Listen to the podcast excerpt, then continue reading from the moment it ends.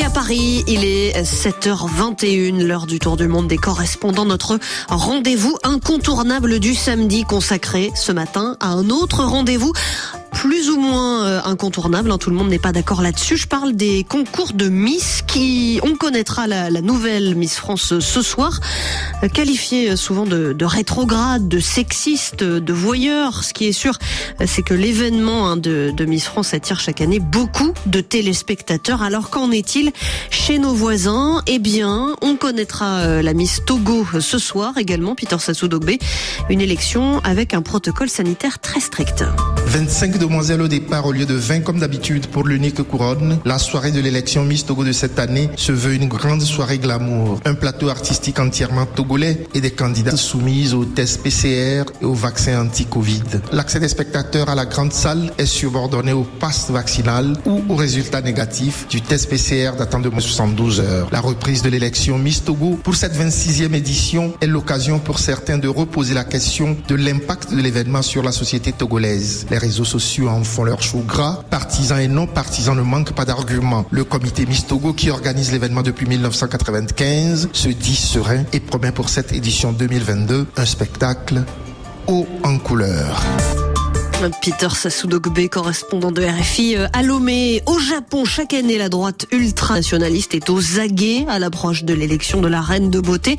En effet, Bruno Duval, à deux reprises, le résultat de ce concours a suscité des tensions dans le pays et des propos sexistes, voire haineux, en cascade. En 2015 puis en 2016, coup sur coup, deux Miss Japon métisses ont été couronnées. Les ultranationalistes ont hurlé. Notre pays compte tant de jolies femmes et on sacre des demi-japonaises. C'est ce qu'on a lu et entendu ici sur les réseaux sociaux et dans des talk-shows télévisés. Et quand une de ces Miss a dénoncé les discriminations dont elle avait été victime dans son enfance en raison de ses origines, on lui a répondu sois belle et tais-toi, a fortiori si c'est pour tenir des propos anti-japonais. L'archipel glorifie ce qu'il appelle son homogénéité ethnique, y compris sa métisse là plus connue, l'ex numéro 1 mondial de tennis Naomi Osaka l'a vécu à ses dépens. Son soutien au mouvement Black Lives Matter lui a valu une campagne hostile sur Twitter au Japon, où en réaction, un hashtag a connu un grand succès, Japanese Lives Matter. Bruno Duval à Tokyo. Autre séisme dans le monde des Miss, cette fois aux États-Unis. Il y a dix jours, Miss Nevada était la première femme transgenre à participer au concours national dans une Amérique qui réfléchissait encore cette année à bannir les filles transgenres des équipes de sport à l'école. Il n'a pas été si facile pour Cataluna Enriquez de s'imposer dans les concours de beauté dits cisgenres, c'est-à-dire Karine Auton, aux côtés de candidates qui se reconnaissent dans le sexe qu'on leur a assigné à la naissance. Oui, un vrai parcours de la combattante pour cette américaine de 28 ans d'origine philippine.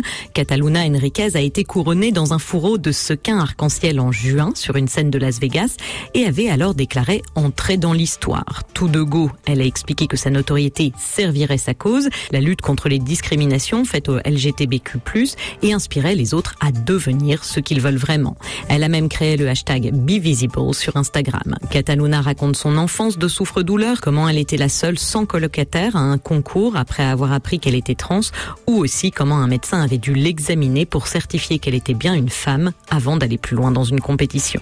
Elle n'a pas été couronnée Miss USA il y a dix jours, les juges n'étaient pas prêts, a-t-elle déclaré à la presse.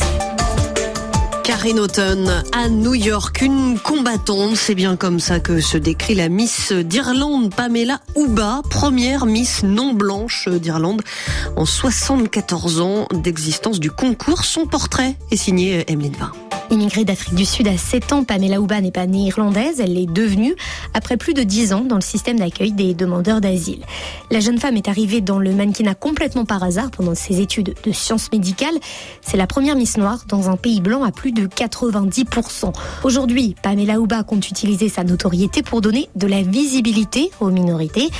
Elle raconte qu'elle a souffert, enfant, puis étudiante, de ne voir aucun modèle, aucune professeure, aucune célébrité qui lui ressemblait. Son slogan de Miss, faire de l'éducation un super pouvoir, elle dit c'est l'école qui m'a permis de m'intégrer, d'obtenir le statut de résidente pour moi et ma famille.